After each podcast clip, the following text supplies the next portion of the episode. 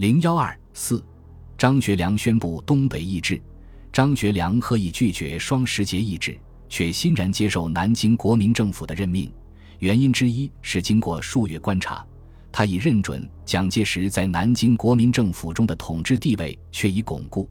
此前，他一直担心蒋介石坐不稳第一把交椅，和平统一方针难保不发生变化。而且，他宣布延期三月易帜，也有借此进一步观察南方政局发展趋势的意思。连日本人都看出了此中奥妙，认为张学良此种犹豫，故为静观南方政团之建设事业如何而决定。现在五院制的南京国民政府宣告正式成立，蒋介石又新任为国民政府主席，他当然踏实多了。原因之二是他看到国际形势对南京国民政府愈来愈有利。首先，南京国民政府废除、修改不平等条约的宣言。被愈来愈多的国家所接受，张学良是赞成修约的。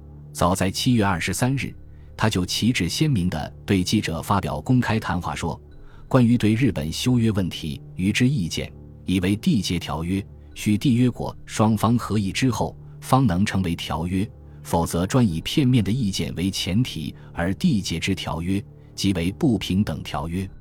中日两国历来所缔结之各种条约，均属此种。”故今后约满后，凡与日本或其他各国缔结新约，自当以双方合意为条件，而努力达此平等目的。但是，南京国民政府的修约宣言，在相当长的一段时间内，并未得到各国的响应和赞同，仅到这时才开始逐渐获得日本以外的众多国家的认可。如英国在八月十三日正式公布的《中英宁岸协定》中明确表示。英政府将委派代表同中国政府商议修订条约。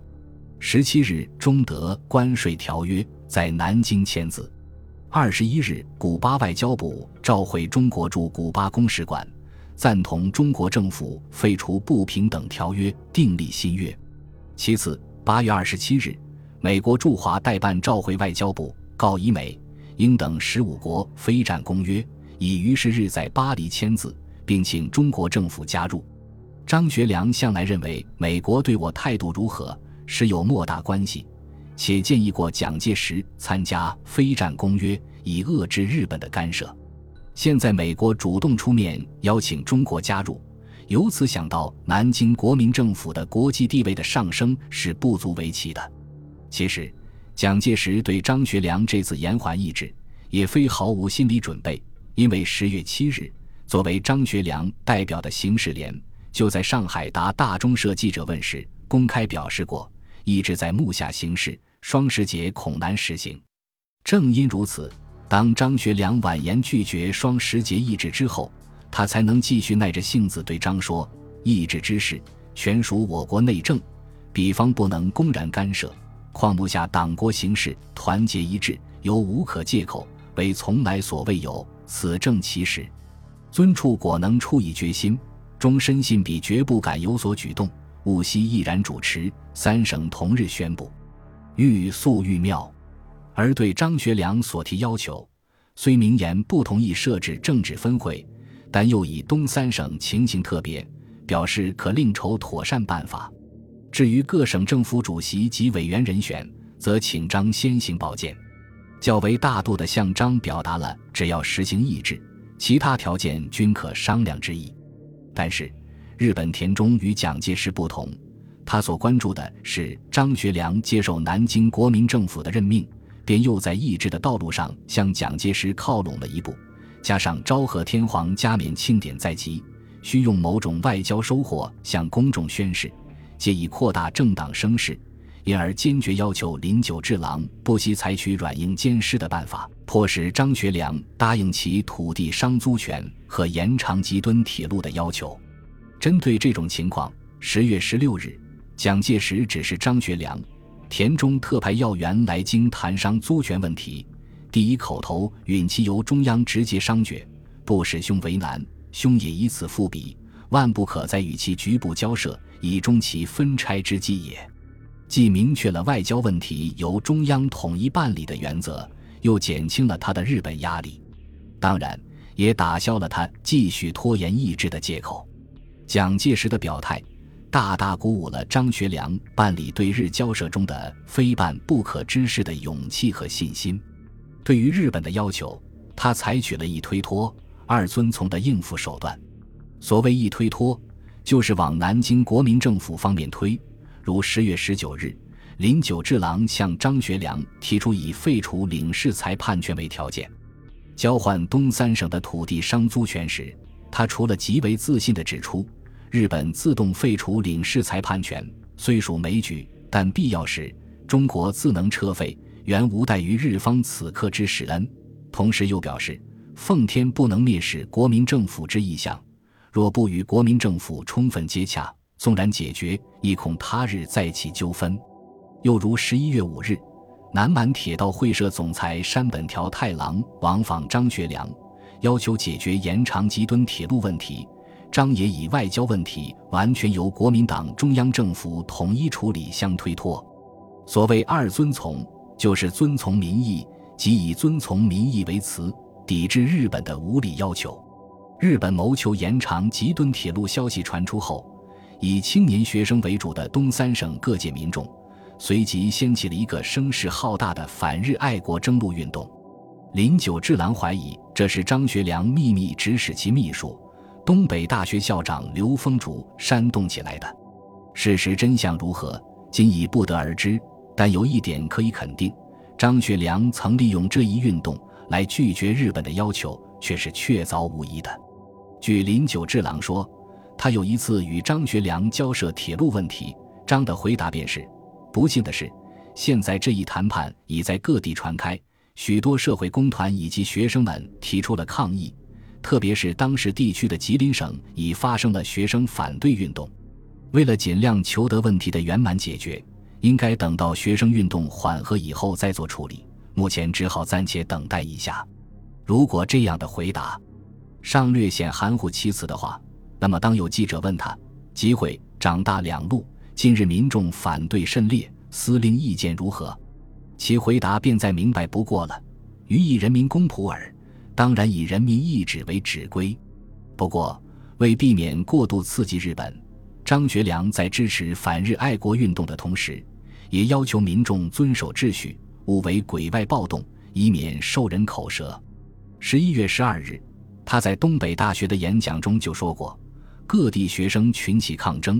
自系爱国热情，吾之垂心泣血关怀乡邦，并不落于学生之后。为爱国运行，须有一定程序，不可有鬼外暴动，使当局办理外交诸多棘手。诸君宜听吾之劝解，安心向学，以备一日之用，勿为意外举动，致无进退两难。正是蒋介石的外交支持和民众的反日爱国运动，挫败了日本延长吉敦铁路等图谋。而成就了日本压迫下的张学良的非办不可之事。为办理抑制谈判中的未了事件，张学良自双十节后，直接间接的与南京国民政府进行了多方面的接触。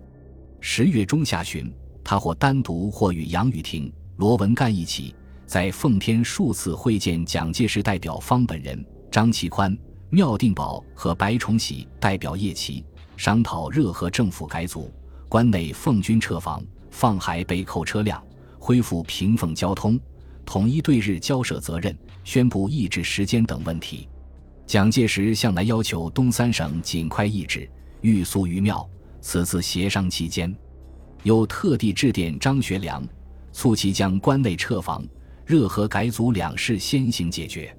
但协商的结果却不尽如蒋所愿，仅达成如下协议。放海车辆及平奉通车，决先提前解决通车事。双方暂以山海关为交界终点。奉军于本月底陆续撤退，平东防地由白布接防。一至时期需四省政府组成方能实现。对热河愿以和平方式处置，中日外交由中央完全处理。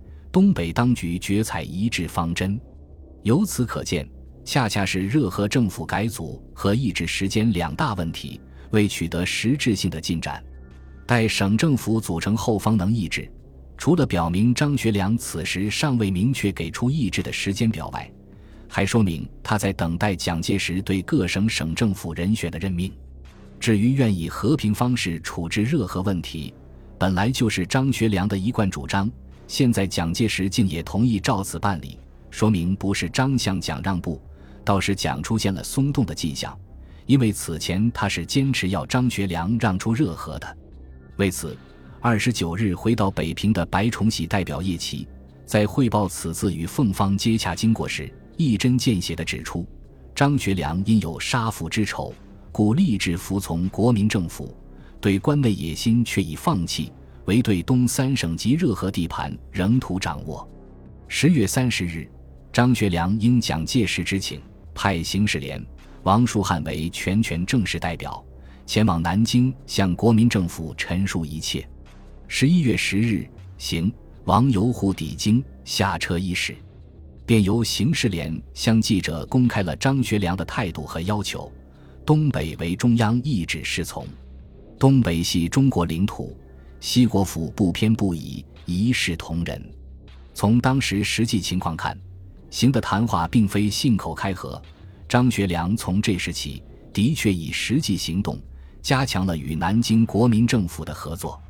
十一月二日，张派人前往北平，资助白崇禧东征军军费十余万元。次日，命令关内集军万余人即日撤回原防。十二日。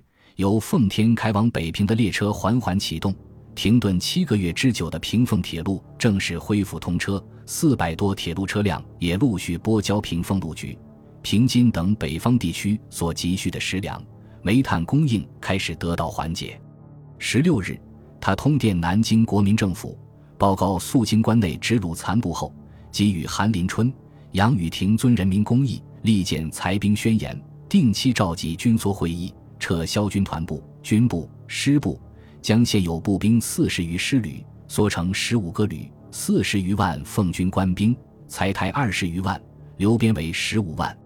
十二月二日，张佑致电蒋介石，密城东三省近乎发现传单多种，内有打破国民党同东三省之合作，并有打倒卖国贼之国民党种种口号。自称为中国共产党执行委员会及中国共产青年团执行委员会，现以一面密令军警以全国侦查逮制，一面开导学生，劝其勿为利用。至于组织党部，东省已选定多人学习，比明了真正党意，与政府合力建设。所有这些都说明张学良的表态是认真的。那么，他这次陈述的要求是什么？或者说，他希望国府不偏不倚、一视同仁的言外之意是什么？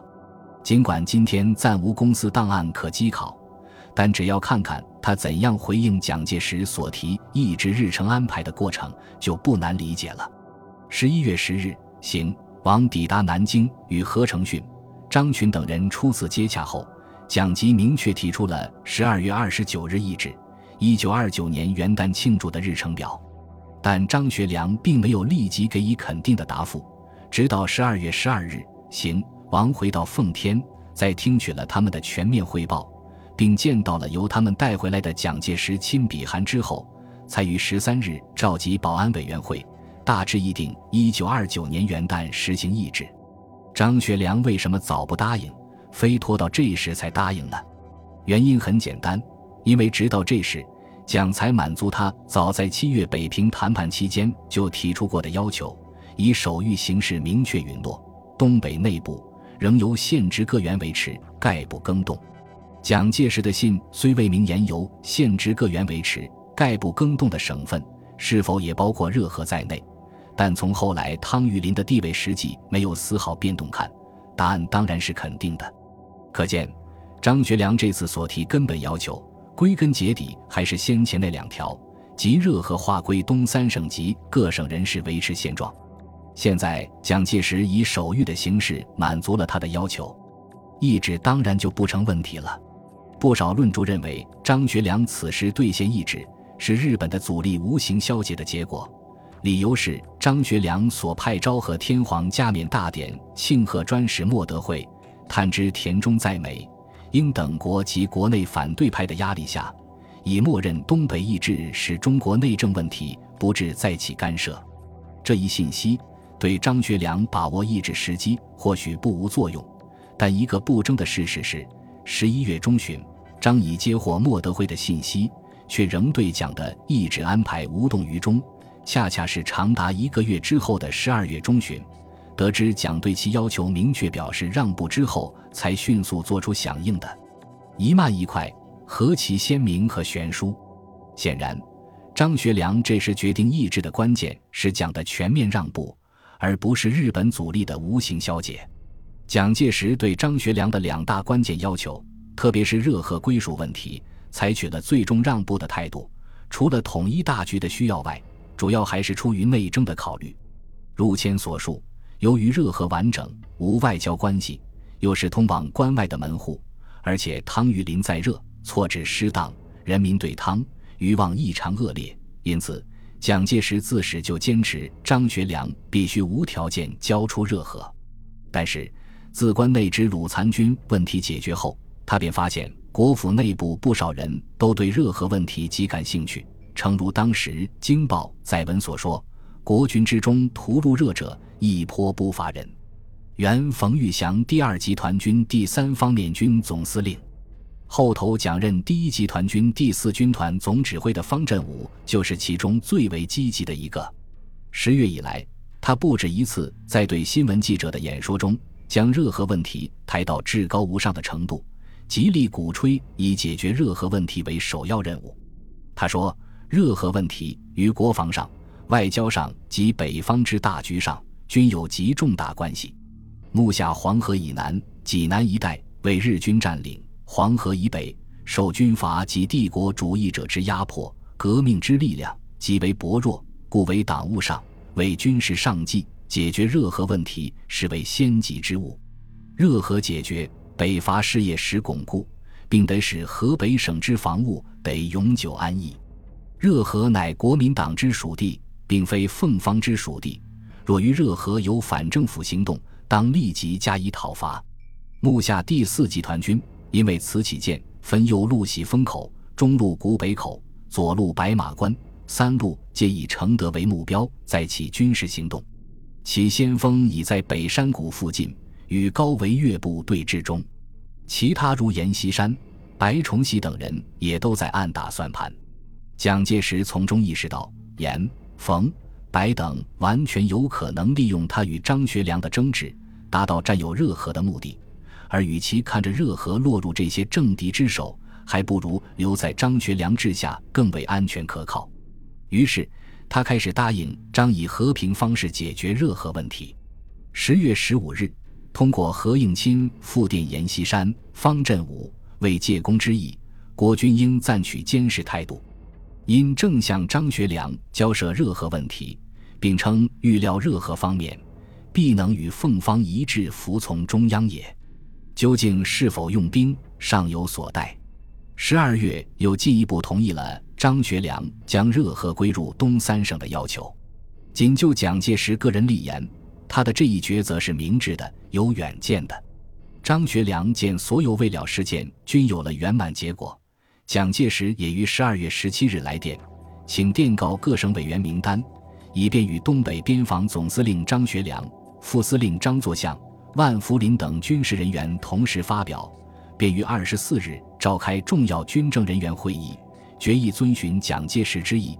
二十九日，东三省同时宣布议志。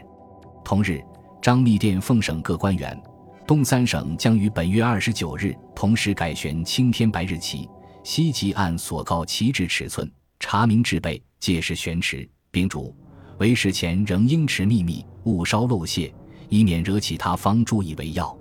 二十八日，蒋介石主持国务会议，正式批准奉天、吉林、黑龙江、热河四省省政府主席及各厅长任命名单。二十九日，张学良、张作相、万福林、翟文选、常荫槐发表联名通电，表示此间已于即日起宣布遵守三民主义，服从国民政府，改依旗帜。三十一日。南京国民政府正式任命张学良为东北边防军司令长官，张作相、万福林为副司令长官，翟文选、张作相、常荫槐、汤玉麟为奉、吉、嘿，热省政府主席。